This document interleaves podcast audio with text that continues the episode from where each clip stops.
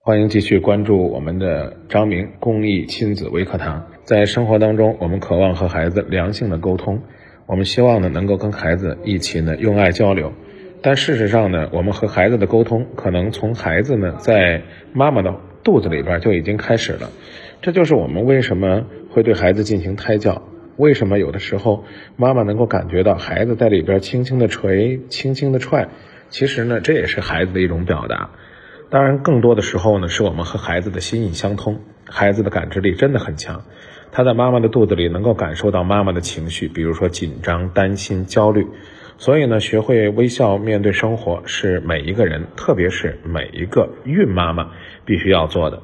而在未来孩子的成长过程当中，我们应该一如既往的保持这份初心，能够呢用微笑鼓励孩子的成长。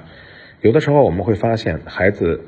不知不觉的就活成父母的模样，因为孩子深爱父母，只有这样才是真正的忠诚于父母。甚至呢，他们用叛逆的方式在表达着自己的孝顺。无论我们经历什么，父母呢都是最伟大的，因为他们给了我们生命。但是对于孩子来讲，我们同样也要体会，父母给孩子的爱是无私的，孩子同样回报给父母的爱也是纯真的。孩子对父母是不顾一切的，任何时候，他都比我们想象的单纯可爱。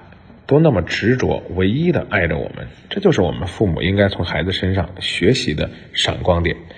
在生活当中，让我们记住这两句话：父母给了我们生命，这是我们最大最好的礼物；而我们要给孩子的，就是陪伴孩子自然的生长，这才是父母给孩子的真正的爱。